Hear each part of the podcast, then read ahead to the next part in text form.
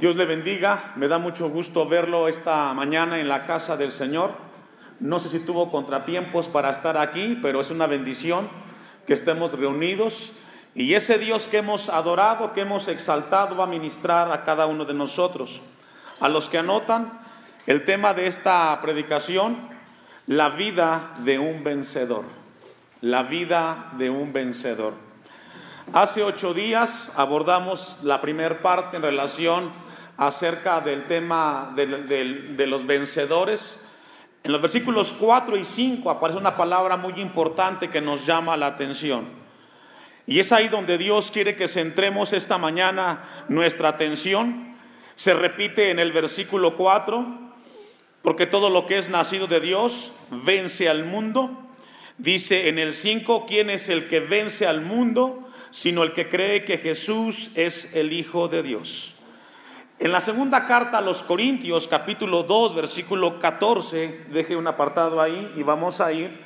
El apóstol Pablo habla en relación a este tema de los vencedores.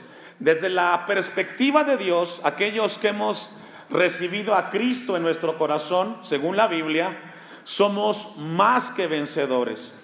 Y eso Dios quiere que lo entendamos en esta mañana. Dice segunda los Corintios 2:14, más a Dios gracias, el cual nos lleva siempre en triunfo en Cristo Jesús. ¿Qué significa este versículo? Que desde la perspectiva de Dios, la vida cristiana pasa siempre por victorias, por triunfos. Y esto es muy, muy, muy importante entenderlo. Hace ocho días yo le decía una definición de la palabra vencedores y la voy a repetir. La palabra vencedor que le encontramos en los versículos 4 y 5 de la carta del apóstol Juan, la palabra es nikaoin en el griego, de donde viene la palabra Nike. De ahí viene la palabra Nike, vencedor.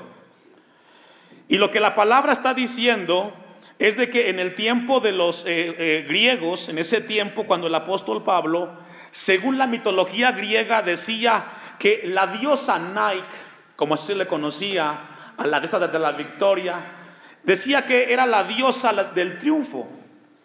Según los griegos, decían que la victoria solo podía ser alcanzada por los dioses, porque los hombres pasaban por momentos en los cuales fracasaban y fallaban. Por lo tanto, los seres humanos, según los griegos, no podrían ser victoriosos. Solamente según los griegos, la diosa Nike, la del triunfo y la victoria, sería la única que alcanzaría una victoria y nunca ver derrota. Y de ahí viene la palabra vencedor. Aquello donde siempre hay victorias y por eso es que el término se le da a los cristianos. Desde la perspectiva de Dios, los cristianos a pesar que eh, enfrentamos luchas, siempre somos vencedores. Por eso el apóstol Pablo lo escribe en la carta a los romanos, y vamos a ir ahí, capítulo 8, versículo 37. Encontramos entonces que después de haber vencido a través de Cristo Jesús, Dios nos coloca en un lugar donde la victoria prevalece. Y es ahí donde los cristianos estamos. En un lugar por encima de la derrota, por encima del fracaso, dice el apóstol Pablo en Romanos 8:37, antes en todas estas cosas somos más que qué? Que vencedores.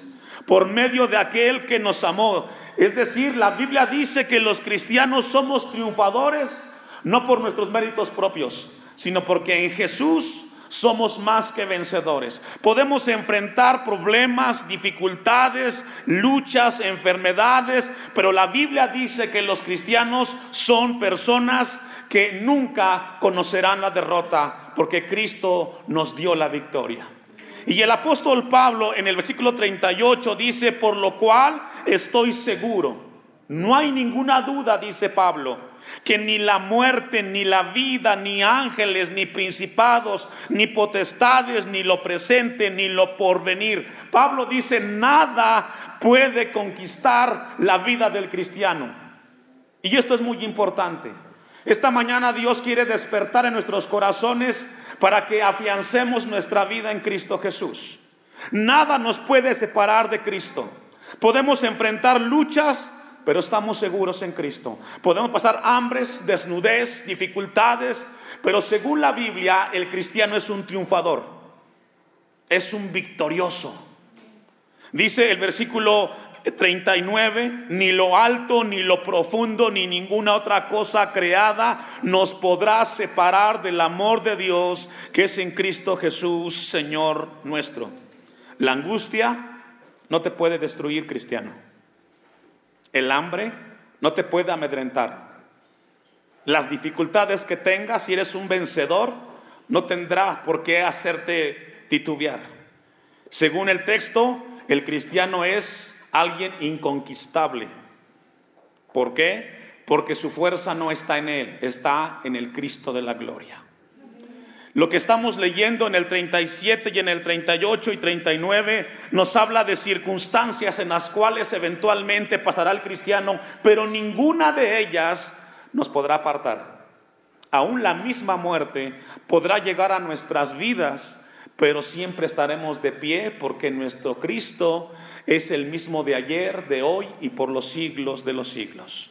La victoria es la única palabra que puede describir a un cristiano la victoria, un triunfador, porque eso es lo que somos en Cristo Jesús. Ni la misma muerte, ni el mismo pecado podrá separarnos del amor que es en Dios y en Cristo Jesús. Por eso, hermanos, esta mañana Dios quiere que afiancemos nuestra vida en Cristo Jesús. En el apóstol Juan, cuando escribe la carta, tiene en mente eso tiene que los vencedores están por encima de las circunstancias de esta tierra. Por eso es que la iglesia se ha mantenido a lo largo de la historia. Han pasado los años, las décadas, los siglos y los vencedores siguen de pie, porque Cristo va adelante. Y eso debe despertar en cada uno confianza esta mañana. Ahora vamos a regresar con esa base y vamos a ir a primera de Juan 5.1 y vamos a abordar lo que hace ocho días dejamos inconcluso. Y antes que eh, abordemos, venía a mi mente eh, el nombre de un vencedor que encontramos en la Biblia, y es Job. ¿Se acuerda de Job? Lo perdió todo. Perdió la familia, perdió los bienes materiales, pero ¿sabe qué? Al final estuvo de pie y Dios lo bendijo.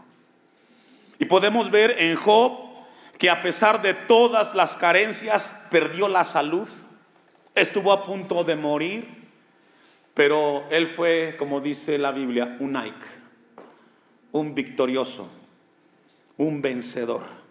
Y la pregunta que surge en Juan capítulo 5 versículo 1 es, ¿cómo saber que soy un vencedor?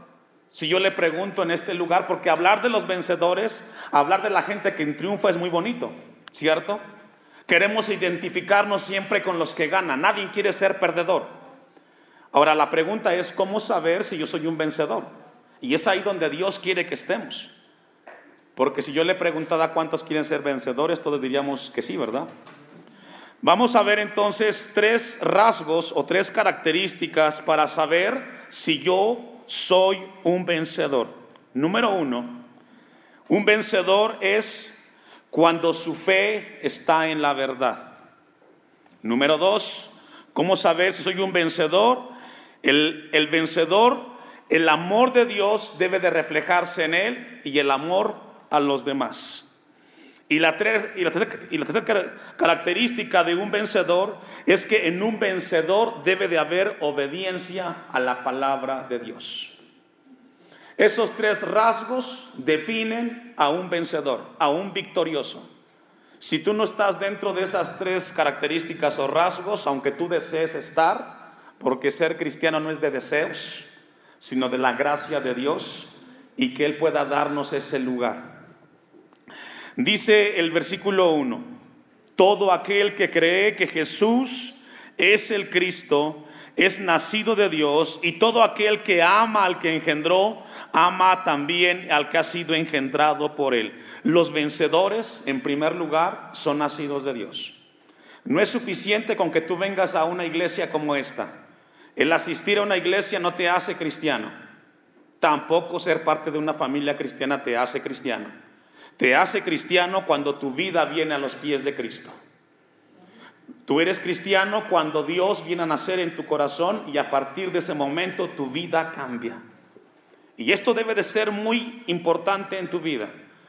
Como pastor, mi oración es que todos en este lugar alcancen la gracia de Dios en Cristo Jesús. Pero eso no me corresponde a mí. Cada quien va a decidir por su vida. Yo seré responsable de lo que predico, pero usted será responsable de lo que escucha delante de Dios. Y mi oración es que todos, niños, jóvenes, adultos, ancianos, hombres y mujeres, alcancen la gracia de Dios. Pero eso no está en mí. Usted decidirá por su vida. Lo que la Biblia dice es que la razón por la cual somos nacidos, somos vencedores, es porque Dios nos ha dado vida y vida en abundancia en Cristo Jesús. En Juan capítulo 1, versículo 12 encontramos una palabra que nos da esta convicción. Y esto es muy importante. Podemos estar de acuerdo o no de acuerdo en lo que la Biblia dice. Sin embargo, nuestro Dios es categórico en cuanto a la vida del cristiano. El apóstol Juan en Juan 1.12 dice, más a todos los que le recibieron. ¿A cuántos? Y esto es muy importante, hermanos.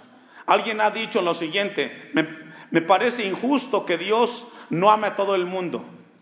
¿Por qué tiene que ir la gente al infierno? Algunos preguntan. El asunto es que la salvación es para todos, pero no todos quieren saber de Dios. ¿Escuchó eso? Como iglesia en este lugar hemos hecho esfuerzos para que la gente escuche de Dios, pero desafortunadamente a la gente no le interesa Dios. Y a la gente que no le interesa a Dios, pues no quiere estar cerca de Dios. Por eso el texto dice, mas a todos los que le recibieron. ¿Quiénes? Los que le recibieron.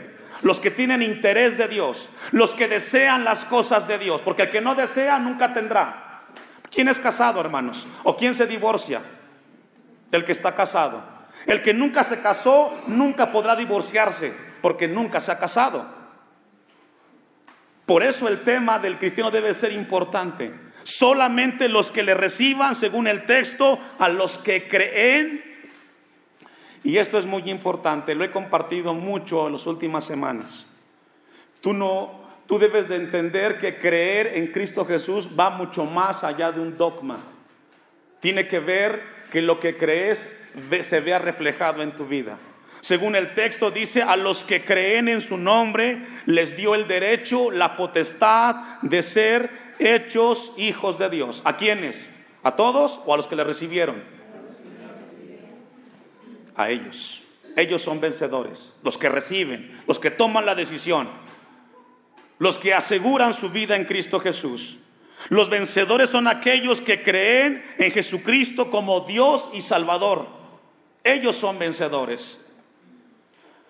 Esa es la primera característica. ¿Cómo saber si yo soy un vencedor? Primero, debo de nacer de Dios. Número dos, el amor de Dios y a los demás debe de ser una característica de un vencedor. Dice en primera de Juan 5:2, en esto conocemos que amamos a los hijos de Dios cuando amamos a quién? Es decir, hay mucha gente que dice, "Yo amo a Dios desde mi punto de vista, pero no me cae bien el de al lado." No, no, no, no. Si decimos que somos cristianos, una, debe de ser una característica del cristiano amar a los demás por encima de sus errores y sus defectos. Tristemente, el ser humano somos muy dados a aborrecer a aquellos que no nos caen bien, a los que no creen como nosotros. Y veamos, perdón, que meta en esto el trágico caso que vimos en la semana en Barcelona, por un concepto de ideologías. Una persona atropella y asesina a cualquier cantidad de gentes. El cristiano debe de caracterizarse por amar a los demás. La Biblia enseña que un vencedor es el que ama a Dios y llama a aquellos que son de Dios. Primera de Juan 2.5, allá atrásito, atrásito, perdón. Un vencedor que ha nacido de Dios, que ha pasado por la regeneración y tiene una relación con Dios, debe de amar a su Creador y a aquellos que Dios ha creado, que son los hijos de Dios. Primera de Juan 2.5, pero el que guarda su palabra, en este verdaderamente el amor de Dios se ha perfeccionado. Por esto sabemos que estamos en Él. ¿Por qué sabemos que estamos en Él? Porque su palabra se ha, que dice hermanos, perfeccionado. ¿Qué significa eso? Va creciendo en nuestras vidas. No somos cristianos porque cumplimos años. Somos cristianos porque aquello que de Dios conocemos lo vamos aplicando a nuestra vida. Versículo 10, ahí mismo. El que ama a su hermano permanece en la luz y en él no hay tropiezo. 11. Pero el que aborrece a su hermano, ¿me ayuda a leer? Hasta ahí. Si tú eres uno de los que dice, ¿sabe qué? No soporto a mi suegra. Me cae como usted no tiene este conocimiento, pastor. No eres cristiano. Es que usted no sabe lo que me ha dicho, pastor. Usted no sabe cuánto me ha ofendido. Usted no sabe cuánto me ha lastimado mi suegra, mi cuñado, mi vecino, etcétera. Sí, yo no conozco las ofensas, pero conozco a un Cristo que en la cruz del Calvario, con los brazos extendidos y los clavos en sus manos, dijo lo siguiente, Padre, perdónalos porque no saben lo que hacen. Y yo no conozco las ofensas que te hacen, pero conozco a un Cristo que nos perdonó todos nuestros pecados. Y por esa razón somos llamados los cristianos a perdonar a los demás, porque Él nos dio ejemplo. Dice el 11, pero el que aborrece a su hermano está en tinieblas, fíjese, no solamente lo ubica en un lugar, sino que permanece en ese lugar y anda en tinieblas y nada y nada y no sabe a dónde va porque las tinieblas le han cegado los ojos. Porque hay divisiones en las iglesias cristianas. Porque hay divorcios entre los cristianos. Porque hay infidelidades entre los cristianos. ¿Sabe por qué? Porque existe el egoísmo de yo, mi necesidad, mi gusto, mi deseo. Y los demás no me interesan. Pero un vencedor es aquel que ama a su prójimo como a sí mismo. Si tú andas en lo contrario, puede ser entendible tu punto de vista, pero no aceptable desde la perspectiva de Dios y nada y no sabe a dónde va, porque las tinieblas le han cegado los ojos. Por eso, hermanos, esta mañana Dios quiere despertar nuestras conciencias. Si tú eres un vencedor, debes de amar a Dios y debes de amar a tu prójimo. ¿Cómo sabes que eres un vencedor? Porque eres alguien que cree y sigue creyendo en el Señor. Una tercera razón o rasgo, ¿cómo saber si soy un vencedor? Sabemos que amamos a Dios, pero además debe de haber obediencia a la palabra de Dios. ¿Obediencia a qué, hermanos? Primera de Juan 5, 2 y 3. Creemos en Dios, creemos en Cristo que es Dios, y esa fe que tenemos en Cristo produce amor y ese amor produce obediencia. Es decir, mi fe es proporcional a mi obediencia a Dios. Si yo digo amar a Dios, debe de ser reflejada en la obediencia a mi palabra, a su palabra, perdón. Dice primera de Juan 5:2, en esto conocemos que amamos los hijos de Dios. Es decir, esta es la referencia, esta es la razón por la cual yo sé que amo a Dios. Cuando amamos Dice, cuando amamos a Dios y guardamos, ¿me ayuda a leer? La palabra guardar, equivalente en el griego a esa obediencia. Mi fe, mi amor a Dios es proporcional a la obediencia a la palabra de Dios. Muy importante. Dice el 3, pues este es el amor de Dios, que guardemos o que obedezcamos sus mandamientos y sus mandamientos no son qué? No son gravosos, no son pesados, no son estorbosos. Al contrario es un deleite. Si yo creo que Cristo es mi Salvador, si creo que Cristo es el que revela la palabra de Dios, en mi corazón debe de haber obediencia a la palabra de Dios. ¿Sabe que la palabra guardar, poillón en el griego, significa una acción que continúa?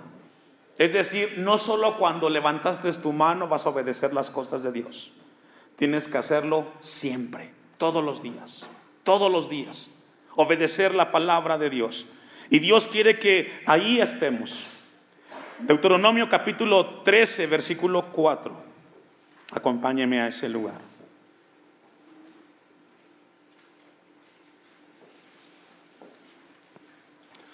Esta mañana Dios quiere que todos seamos parte de los vencedores. Pero somos llamados a obedecer. Y si en ti no hay obediencia en las cosas de Dios, no eres parte de los vencedores. Deuteronomio capítulo 13, versículo 4. En pos de vuestro Dios andaréis, a Él temeréis, guardaréis sus mandamientos y escucharéis su voz a Él serviréis y a Él seguiréis. Pregunta, ¿es sugerencia o es orden? No es si gustas, no es si, deseas. Si eres un vencedor, eres llamado, según la palabra, a caminar, a temerle, a obedecer, a escuchar, a servir y a seguir. Es muy importante, hermano. Algo que hoy drena la iglesia contemporánea es que la gente escucha, sale de la puerta del templo y sigue viviendo su vida en el mundo. No hay cambio. Alguien dijo lo siguiente, tú no eres lo que crees, sino eres lo que te impacta. Porque muchas veces creemos tantas cosas de Dios y lo que tenemos solamente es conocimiento, pero si el conocimiento no llega y es canalizado en nuestra vida práctica, hermanos, no conocemos la obediencia de Dios encontramos un texto que nos habla y nos dice que debemos obedecer la palabra de Dios. Eclesiastés capítulo 12, versículo 13. Al final del discurso del predicador de Salomón en Eclesiastés hace referencia a este tema vital en la vida del vencedor. El fin de todo discurso oído es este, teme a Dios y guarda sus mandamientos porque esto es el todo del hombre. Tú quieres ser vencedor, obedece la palabra de Dios. Tú quieres ser parte de los que un día estaremos delante de Dios, eres llamado a obedecer la palabra de Dios. Repito una vez Eclesiastés 12:3, 12:13, el fin de todo discurso oído es este: teme a Dios y guarda sus mandamientos, porque es porque esto es el todo del hombre. Ahora, la pregunta aquí, hermanos, y surge, ¿de qué tipo de obediencia estamos hablando aquí? ¿Qué tipo de obediencia? Porque no solamente es una obediencia como tal, sino es una obediencia que tiene que ser con una disposición y una actitud que refleje nuestro amor a Dios. En primera de Pedro, capítulo 5, versículo 2, encontramos el tipo de obediencia la cual refleja la vida de un vencedor. Primera de Pedro 5.2 nos habla de esa obediencia que Dios quiere que cada uno tenga en su vida cuando su Señor le hable. Primera de Pedro 5.2 apacentad la grey de Dios que está entre vosotros, cuidando de ella no por fuerza. Aquí le está hablando a los pastores, pero también entran todos los cristianos. Y le está diciendo a Pedro, Pedro, apacenta la grey de Dios que está entre vosotros, cuidando de ella no por fuerza, sino como el cristianismo, escuche esto, no es a la fuerza. Nadie está aquí a la fuerza. Las cosas de Dios son por amor, porque por amor Él nos, Él nos salvó. Nadie va a hacer el aseo del templo a la fuerza. Nadie va a dirigir el programa a la fuerza. Nadie va a cantar a la fuerza. Nadie va a hacer las cosas a la fuerza. ¿Cómo? Voluntariamente. Aquí estamos por amor. Es lo que nos tiene en este lugar. Dice el texto, sino voluntariamente, no por ganancia deshonesta, sino como, con ánimo qué? Las cosas de Dios, la obediencia de Dios tiene que ser con un ánimo, con una disposición. Así tiene que ser la obediencia que refleja un vencedor. Con ese ánimo, con esas ganas de hacer las cosas. Porque Él nos amó, hermanos. Dios desea que la obediencia a su palabra sea en esa línea. El salmista lo expresó muchísimas veces. Y vamos a ir al Salmo 119, versículo 14. Y nos enseña la palabra cómo debe de ser la obediencia a nuestro Dios que nos habla la Biblia. Debe de ser una obediencia a nuestro Dios voluntariamente, con buen ánimo, con buena disposición. Porque Dios, no lo, Dios nos dio a su Hijo y lo hizo por amor. Dice el Salmo 119, 14. Me he gozado en el camino de tus testimonios más que de toda riqueza. Vemos a un salmista que obedece y dice, ha sido mejor tu palabra, Señor, que todas las cosas materiales. ¿Sabe que estar en las cosas de Dios es un privilegio muy grande? Y debe de ser un servicio, una obediencia voluntaria. El 24, ahí mismo, en el Salmo 119. Pues tus testimonios son que mis delicias y mis consejeros. Cada vez que hay un culto es un buen momento porque Dios quiere aconsejarme. Debo de ir al culto porque además de alabar a un Dios vivo, escucharé una palabra la cual me aconsejará hago lo que hago porque en, mi Dios encuentro siempre algo que alienta mi vida. Es mi consejero la palabra de Dios, dice el salmista. El 97 ahí mismo, Salmo 119. Oh, cuánto amo yo tu ley. Todo el día es ella mi meditación. De esa obediencia está hablando el apóstol Juan una obediencia voluntaria, con ánimo, con prontitud, con gozo. Porque nuestro Dios lo dio todo en su Hijo.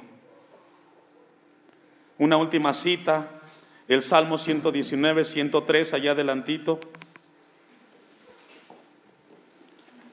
Cuán dulces son a mi paladar tus palabras, más que la miel a mi boca.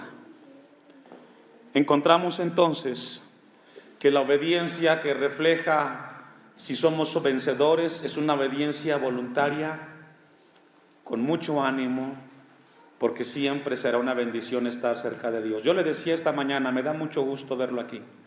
No sé si tuvo contratiempos, pero siempre es una bendición estar cerca de un Dios que habla y ministra nuestras vidas. Para concluir el tema de los vencedores, quiero compartir ¿Cuáles son las bendiciones o las promesas de los vencedores? Porque tienen promesas. Además de creer en la verdad, de amar a Dios y al prójimo y de la obediencia a su palabra, esto debe de despertar e inquietar nuestras vidas y abrazar la palabra de Dios. Las promesas de los vencedores. Apocalipsis capítulo 2, versículo 7. En el mensaje a las iglesias que escribe Jesús, en Apocalipsis encontramos al final de cada mensaje a la iglesia una promesa para los vencedores. En primer lugar encontramos la iglesia Éfeso y esta palabra es para los vencedores. El que tiene oído oiga lo que el Espíritu dice a las iglesias, al que venciere, al Nike, según el texto griego, al que venciere, le daré a comer del árbol de la vida, el cual está en medio del paraíso de Dios. No todos, no los que van a una iglesia, no los que están sentados en una silla, no los que son miembros, solamente a los vencedores. Podrán disfrutar de esas promesas. Versículo 11, la iglesia Esmirna. El que tiene oído, oiga lo que el Espíritu dice a las iglesias. El que venciere no sufrirá daño de la segunda muerte. ¿Quiénes? Vencedores. Es una promesa para ti si eres un vencedor. ni la misma muerte podrá afectarte. ¿Por qué? Porque Dios está contigo. Eres un vencedor. Versículo 17, el mensaje a la iglesia Pérgamo. Le siguen hablando a los vencedores. El que tiene oído, oiga lo que el Espíritu dice a las iglesias, al que venciere, daré a comer del maná escondido y le daré una piedrecita blanca y en la piedrecita escrito un nombre nuevo, el cual ninguno conoce sino aquel que lo recibe. Y cada una de las iglesias al final del mensaje da un mensaje a los vencedores. Hay una promesa para ti, vencedor, para ti, cristiano, de parte de tu Dios esta mañana. Solo y únicamente si eres un vencedor. Nuestro Dios desea que todos seamos vencedores, pero nadie puede tomar tu decisión, tú lo haces. Ahí está la palabra.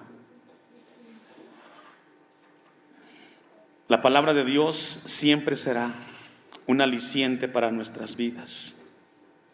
Y Dios quiere que tengamos esta mañana eso en nuestras vidas. Vamos a regresar a Juan para concluir. Capítulo 5. Versículo 4. La vida de un vencedor. Porque todo lo que es nacido de Dios. Nacido de Dios habla de aquellos que han experimentado la gracia de Cristo. Todo lo que es nacido de Dios vence al mundo. Y aquí vencer al mundo no habla de, este, de esta creación, habla de la manera de pensar del mundo de hoy. ¿Cómo piensa el mundo de hoy? Piensa en los placeres, en el aquí y en el ahora.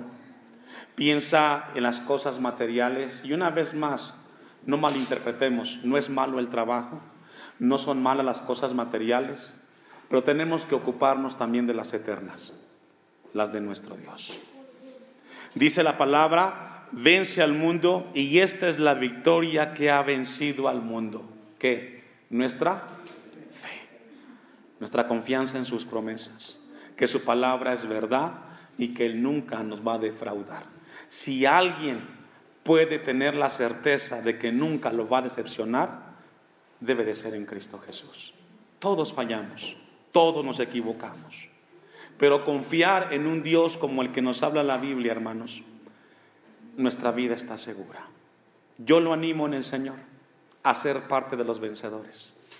Que esta mañana salga de este lugar pensando, si no soy de ellos, ¿cómo puedo serlo, Señor?